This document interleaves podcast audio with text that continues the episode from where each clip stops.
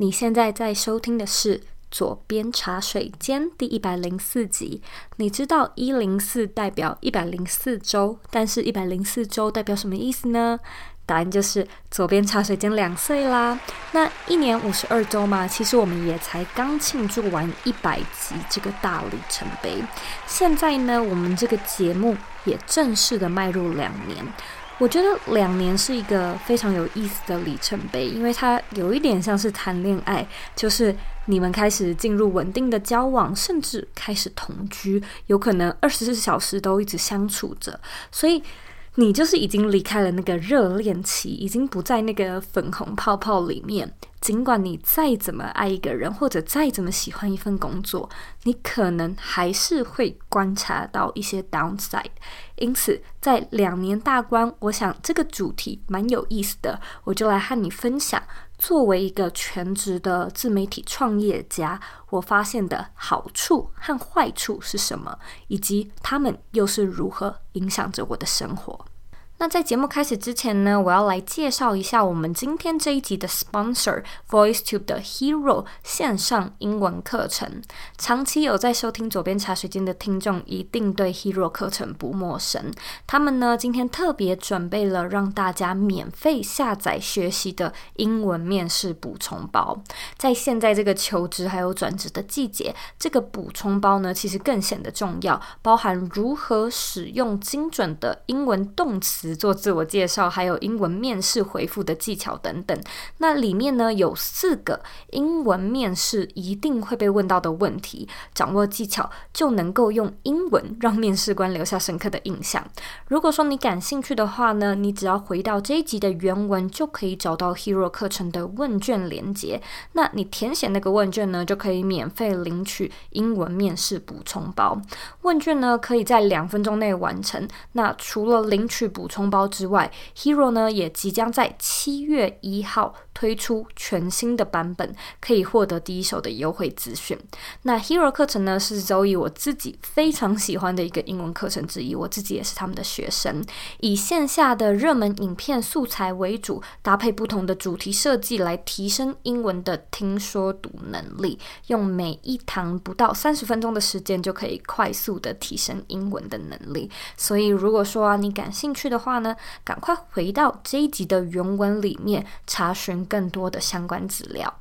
那现在呢，我一样要来阅读一位听众他在 iTunes Store 上面的留言。今天的听众是 Ava We。他写说，每一个礼拜都很期待新内容，给了五颗星，超级推荐的一个 podcast，让我一边做家事或化妆、运动的时候，也可以一边听一边学习新知，让懒得整理房间的我也突然变得有动力去做，因为觉得啊，可以一边来收听 Zoe 的 podcast，一边整理，真好。尤其如果说你想要经营自媒体，对远距工作感兴趣的话，一定要听，帮助超大的。非常谢谢 Eva 的留言，我很开心这个节目有呃办法让你的家里变得更干净。那如果说呢，你对左边茶水间有任何的想法、任何的意见，我都非常欢迎你。回到我们的网站，或者是到 iTunes Store 帮我们打星评分，并且留言。记得花一点时间订阅这个节目，然后呢，把这个节目分享给身边你认为会有需要的朋友们。我们现在呢，在脸书也有一个私密社团，你只要在脸书上面搜寻“理想生活设计”，你就可以找到我们，并且加入这个社团。那在今天的节目里呢，我一样会分享三个我觉得经营品牌的坏处，然后呢，再分享三个我打从心底喜欢的好处。所以啊，如果说你最近想要来尝试看看，呃，经营自媒体、经营个人品牌，或者说你身边有朋友也想要来做自媒体，那我相信呢，这一集里面的一些内容和心得，能够为你带来一定的参考价值。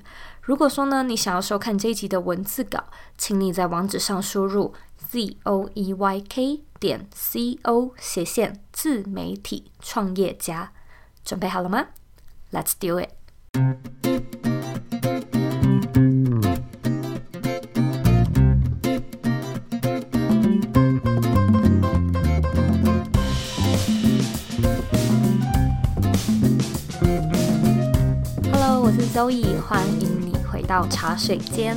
如同我在开头说到的。两年其实是一个非常有趣的节骨眼，因为你有了比较明确的确定性，然后呢，你对于未来的发展也不再像是当初摸索期的那么迷惘，所以你可能也有了帮手，你可能也有了比较明确的策略。那现在的情况呢，和当初我开始这个节目的时候有非常非常大的差别。那你甚至呢，也可以把它称为改善。但是呢，在这么多琐碎的项目得到稳定之后，你反而啊会开始去审视整个大局，就是你会看看自己说，诶，你是否还有当初的那种悸动啊，或者是冲劲啊？你也可能会开始能够分辨，在这整个。创业的过程中，什么地方是你喜欢的，而什么又是你不喜欢的？那现在呢，我就来分享一下我认为做自媒体让我不是那么喜欢的地方，也就是我认为的三个坏处。第一个呢，是接收情绪过剩的能量。在做个人品牌呢，你肯定会很常收到读者的来信，他们会在粉专留言、IG 私讯，有的时候呢，他们可能也会写很长的 email 给你。那这呢，其实是作为一个自媒体人每天都会面对的事情。而我在这边指的过剩的能量有两个面向，第一个呢是酸敏和负评，那第二个是观众澎湃的情绪。这两种其实都是不可避免的状况剧，就是人在江湖上游走，你一定。一定一定会遇到酸民，而这些键盘攻击手，他们可能也会比较没有建设性的，呃，批评你的人或者是你的内容。那这件事情呢，是你要来做自媒体之前，你必须要先确认的一点，就是你的心脏要够大颗。那我所谓的心脏大颗，不是说诶完全不能生气或者是云淡风轻，而是你要找到一个。健康的抒发管道，然后不要太往心里去，因为其实呢，我看见很多在经营个人品牌的人，他们会对于负面的评价，嗯，就是走不出来，他们会一直往死里钻。那这其实呢是一件非常消耗能量的事情。如果你想要知道更多面对负评或酸民的方法，你呢可以回到左边茶水间的六十二集去收听更多的内容。但是呢，我自己认为最好的解决方式就是。你要去培育一个更完整的尊严体系，就是说，当别人对你说了几句话，你不会那么容易的就感到冒犯。那如果说呢，你是一个很容易被感到冒犯的人，我们要做的呢，就是要去重新建立一个更完整的人格自尊。这样子呢，你就比较不会受人家的影响，你就比较不会在意。别人怎么说？那这是一个比较漫长的修炼，但我觉得这个的好处就是你也能够训练自己成为一个比较心平气和、不受左右的人。那第二种情况呢是。很多时候我会收到观众的来信，他们呢可能会诉说自己正在遭遇或者是面临的问题。例如说呢，我可能会看到读者他们来信跟我说，诶，他们最近被劈腿，甚至曾经被家暴，或者是事业上、人生上、感情上的种种情况、种种遭遇、种种的情绪。那有的时候呢，这样的情绪是倾倒而来的，就是说，尽管隔着海，隔着电脑。我们就是身为另一端的人，依然都可以感受到，就是打字的人的那个能量。有的时候呢，可能是对方他有一些比较惨痛的童年遭遇，那你看了之后也会觉得非常的难过，所以呢，他就会影响到你一整天，甚至是一整周的心情。当你想到的时候呢，你可能又会再一次的就是隐隐作痛。当然，从另外一个角度来看，你的观众如果说愿意和你分享这么私人的事情，代表说呢，他对你有某种程度上的信任。我自己也是觉得倍感荣幸。但是呢，我觉得最好的处理方式就是你要训练自己，不要什么能量都直接接收。就是你可能可以透过静心冥想，让你的心情比较平静，或者是试试。值得去教育你的观众，这之间的界限，就是如果说你跟观众之间的 boundary 有划清，那就比较能够公归公，私归私的做这些公事上的处理。二。工作与生活的平衡，我相信呢，想要追求在家工作或者是远距工作的人，都一定是非常注重工作和生活的平衡。就像是我当初会想要踏入远距工作这一行，也是因为我希望能够两者之间取得平衡。但是呢，现在我发现，作为一个自媒体创业家，你的工作和生活不是明确的分割，而是完美的结合。这个意思就是说，你的工作即是生活，你的生活即是工作。你呢，可以先思考看看，你的工作和生活平衡这这个词的定义到底是什么？因为如果说你是希望，诶，工作可以少一点，多一点时间生活，那来做个人品牌并不是一个最明智的选择。如果说呢，你希望所谓的平衡是有一个明确的分割，有一个切割，那么朝九晚五的工作比较可以有明确的切割，就是上班就上班，下班就下班，那周末就周末。但是呢，做个人品牌的平衡并不是这么明确的一个切割，它比较像是一种完美的结合在一起。意思就是说，整体工时也许不会太长。也许你一周差不多也是一样工作三十到四十小时，但是呢，他们可能是分在很早的早上，或者是很晚的晚上，或者是周末的时候。后以我的例子来说，因为我长期要配合台湾的时差，所以我比较需要很早起来做直播，或者是晚上八九点来开会做节目，并且呢，我会运用到呃假日的时间来跟来宾约访，所以呢，它就会是你的整个生活都融在一起，难以抓出上下班的时间。如果说这是你喜欢的生活模式，那它对你来说并不是一个坏处。但如果说呢，你比较喜欢有规律的生活，我觉得最好的做法就是事先。安排你的私生活，再来安排你的工作。以前呢，我都会以工作为重，就是我会把每一周的行事历排满，因为呢，这些事情它可能有点零散，所以我可能会变成说，嗯，下午两点有有件事情，然后晚上六点又有另外一个会要开。虽然呢，我中间有几个小时的空档，但是那几个小时好像也不太能够做什么，所以后来也就只能工作。那生活呢，就变成都是在工作，你呢就会感到很不平衡。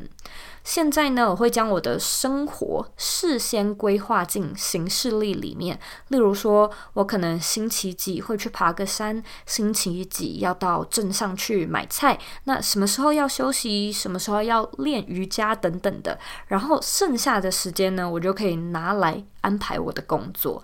这样的话呢，你就比较不会有那种诶，生活都被工作占满的感觉。因此，它依然是一个优先顺序的问题。我相信呢，我们努力赚钱就是为了要好好吃饭、好好生活嘛。所以呢，千万不要忘了好好生活这件事情，应该要排第一。第三点，人格设定的偏差，其实呢。这是做个人品牌或者是身为公众人物最麻烦的一点，因为你的行为举止会被放大，会被曝露在大众之下，所以呢，你的人格偏差、你的价值观判断、你的个人素养，全都会彰显到你的个人品牌上。例如说，我们就会经常看到电视上有明星的什么桃色风波啊，或者是感情的绯闻。说真的，如果说你今天是一间公司的职员，我相信你私底下的情感世界到底过得怎么样，也不会有人拿出来讨论做文章嘛。可是做个人品牌，你的个人行为还是多多少少会影响到你的事业，然后再影响回你的个人生活。前阵子呢，我跟《个人品牌》这本书的作者何泽文一起录节目，然后呢，我们也聊到这个人设偏差的问题。他就举一个例子跟我说，前阵子啊，有一则新闻是范玮琪范范，他好像公开呃批评对政府的不满，然后呢骂了脏话，因此呢引发了很大的争议。可是其实你想一想。公开批评政府没有不对，这就是一个民主的表现嘛。那骂脏话好像也不是不可以，例如说馆长他就常常骂脏话，所以呢，并不是说你是一个网络红人你就不能这么做，而是呢，如果说你做出了一些与观众认知有偏差的事情，观众就会反弹。例如说范范他的形象可能就是邻家女孩啊，清纯有教养，那。对于这样的一个人格设定，人们呢就比较难接受，说他有一些比较偏激的言论。其实搞不好范范她私底下是一个很活泼、很大拉拉的女生，这些我们都不知道嘛。但麻烦的就是观众认识的你，只是荧幕前的你，这样的人物角色设定的偏差呢，会让你难以。跳脱这个框架去做一些比较不一样的事情，因此呢，关于这一点，我觉得最好的做法就是做你自己。如果说你本身就是一个讲话比较不忌口的人，那骂脏话好像也无妨吧。就是如果说你的观众可以接受就好了。例如说，丹尼表姐她就是非常的做自己嘛。如果呢，你硬是要有一个荧幕前的形象，就会像是许多明星或者是演艺事业的人，他们可能因为经纪公司有要求，会把他们塑造成某一种形象的人，那就会有人设崩坏的这个问题。所以呢，我觉得做个人品牌还是比做明星的来好，因为你可以自己设定你的形象想要怎么样，而不是由经纪公司帮你设定嘛。另外呢，我觉得在做个人品牌的时候，你自己的个人素养和价值观也蛮重要的。例如说，你是否要聊政治？你要聊到什么程度？你是否要聊死刑？要聊毒品，或者是同志议题、种族歧视等等之类的？这种呢，都会牵涉到敏感的话题。那敏感的话题呢，就是双面刃，就是当你发表了你的观点，你可能有机会吸引到与你价值观相同的人，变成支持者，但同样的，不认同的人就会有非常大的反弹。因此呢，我们还是要回归到你自己身上，在一开始不要让自己或者是让观众对你有太多的角色设定。那来做个人品牌的一个好处兼坏处就是，你呢就是你自己的品牌，你不再是公司里面的职员，不再是公司里的员工，你没有。公司这样的保护伞，例如说，很多时候我都会想，诶，如果呢我在呃路上喝醉，然后我在路上吐，搞不好我的业绩还会下滑，对不对？可是如果说我今天在公司工作，这可能呢就会只是我假日跟朋友出去喝多了，然后星期一呢我照样上班，跟没事一样。所以啊，如果说你有心想要做个人品牌，并且想要把它做大，那我们呢都要学会怎么样为自己的行为。还有言论负起责任，同时呢，也要学会保有自己的隐私权，才不会受伤。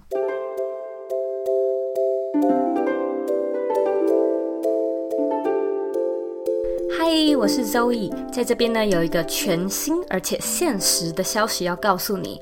从六月一号到六月三十号，我开放了一套免费的一小时直播课程，和你公开呢我是如何利用联盟行销和 email 维持每个月三十万台币的收入。我会跟你讲解我使用的系统公式，还有成长策略，让你知道呢，身为一个全职的自媒体人，该如何去掌控自己每个月的营收。并且维持自己的收入。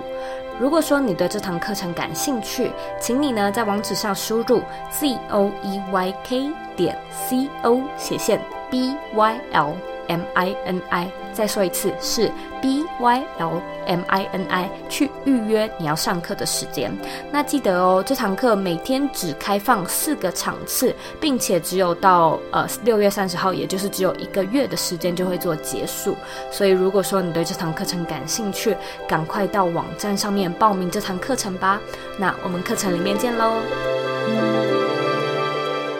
坏的地方讲完了，我们现在就来聊聊好处吧。那我也将好处呢分成了三个。第一个就是你有机会重新定义工作和生活。我认为呢，身在城市的我们有很多的资源，但是我们的生活形态也有很多的局限。例如说，我们大部分的人都是在公司就职，我们就过着朝九晚五、假日享乐的生活。久而久之呢，我们就会变得有点难去想象生活还有怎么样的可能。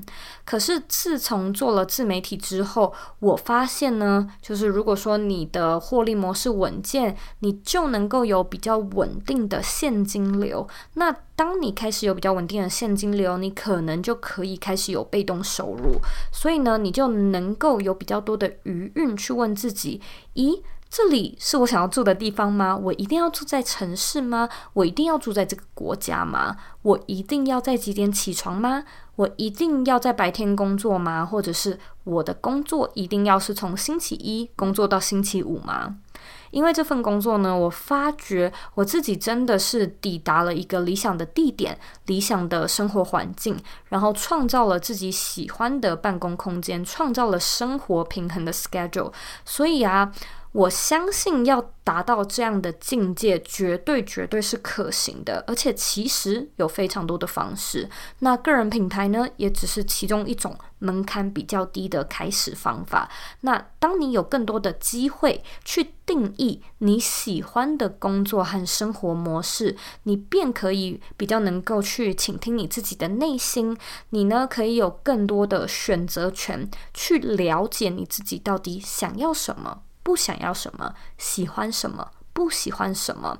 那在以往的教育还有职场中，我们可能会有许多既定的规则。你呢，也比较少有机会去问问自己，你到底想要怎么做。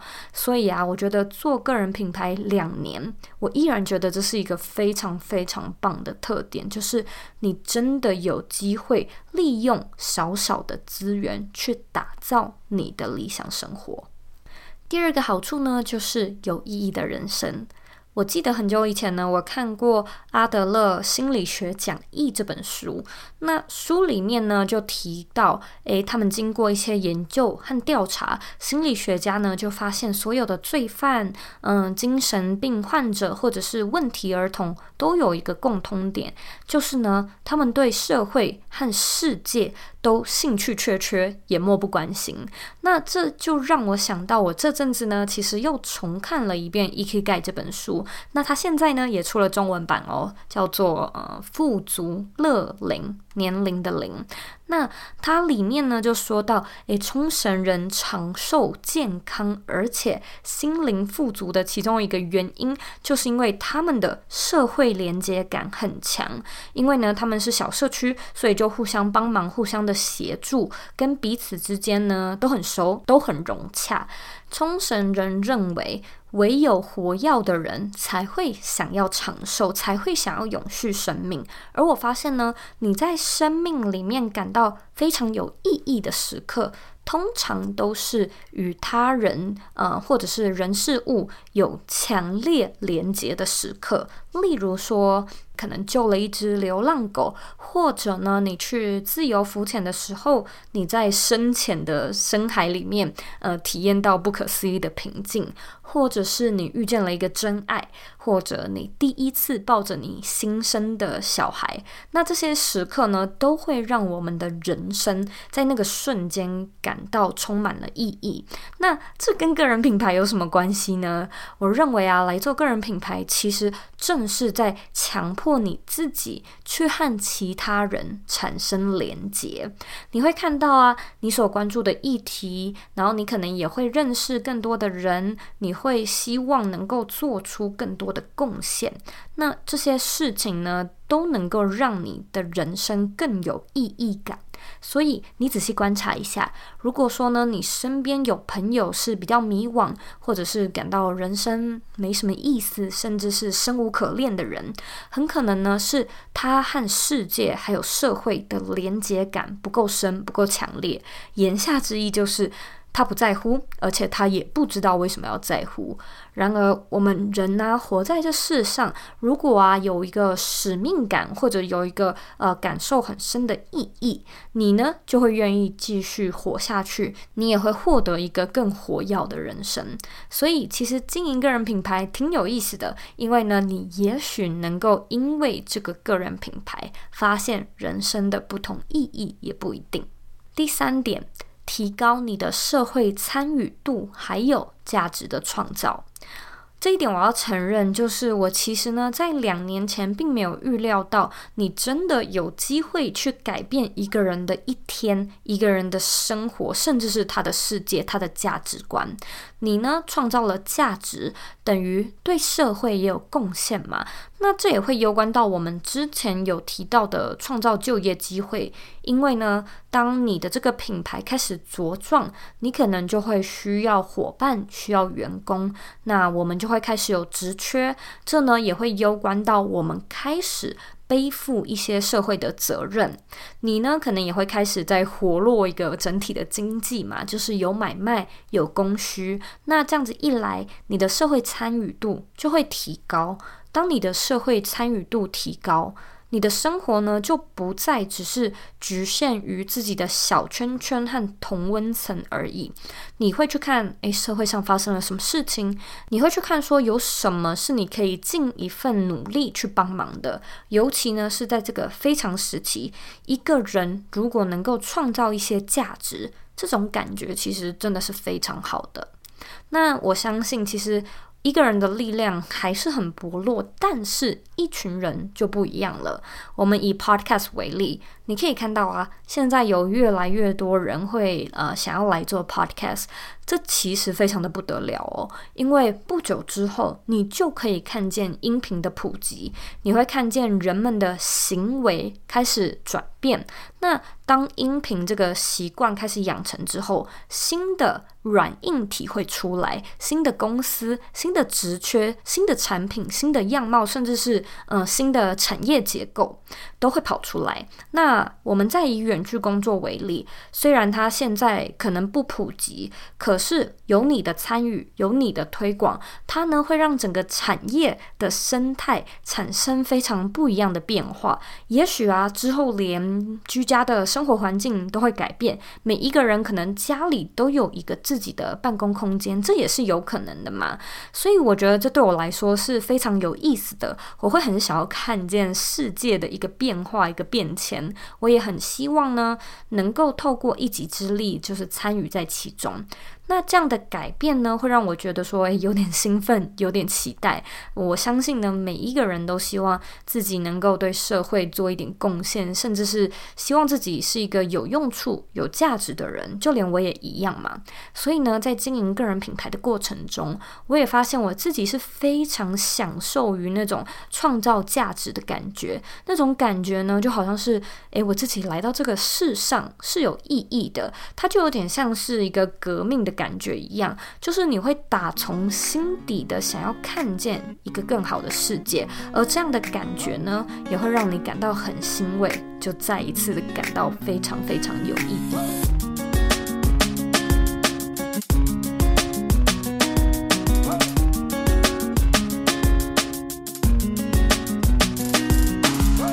以上的重点呢，我们再复习一次：三个经营个人品牌的坏处，一。接收情绪过剩的能量，二、工作与生活的不平衡，三、人格设定的偏差。经营个人品牌的三个好处：一、重新定义工作和生活；二、过一个有意义的人生；三、提高你的社会参与度，还有创造价值。非常感谢你今天的收听。如果说你要再问我一遍，哎，做自媒体。到底值不值得？我就是一句话给你，非常非常的值得。我认为你所获得的东西，以及你在做个人品牌这个过程中的成长，是你很难在其他地方找到的，除非说你创业。但是自媒体它其实也就是微型的一个创业，而我深深的相信，创造力是我们每一个人与生俱来的能力。所以啊，既然我们有这个能力，我鼓励你去玩玩看，去试试看，尽管。最后，你可能没有赚到钱，你可能损失了一点钱，你可能没有累积到什么观众，但是你会发现这个过程中，它真的是一个呃个人成长的修炼，它其实挺好玩的。它可能呢，也可以给你带来一种全新的观点、全新的视野，让你在未来呃经营自己的人生中有不同的灵感。如果说呢，你有任何的想法或者有任何的问题，我都非常欢迎你回到我的网站或者是 Instagram 上面找我。我的网站网址和 IG 的账号一样是 zoeyk 点 co。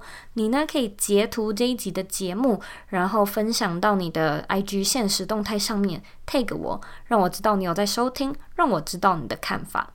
最后的最后呢，我知道你是非常忙碌的，我也知道呢，你可以选择去做很多很多其他的事情，但是呢，你却选择来收听这一集的节目，我真的真的非常的感谢你。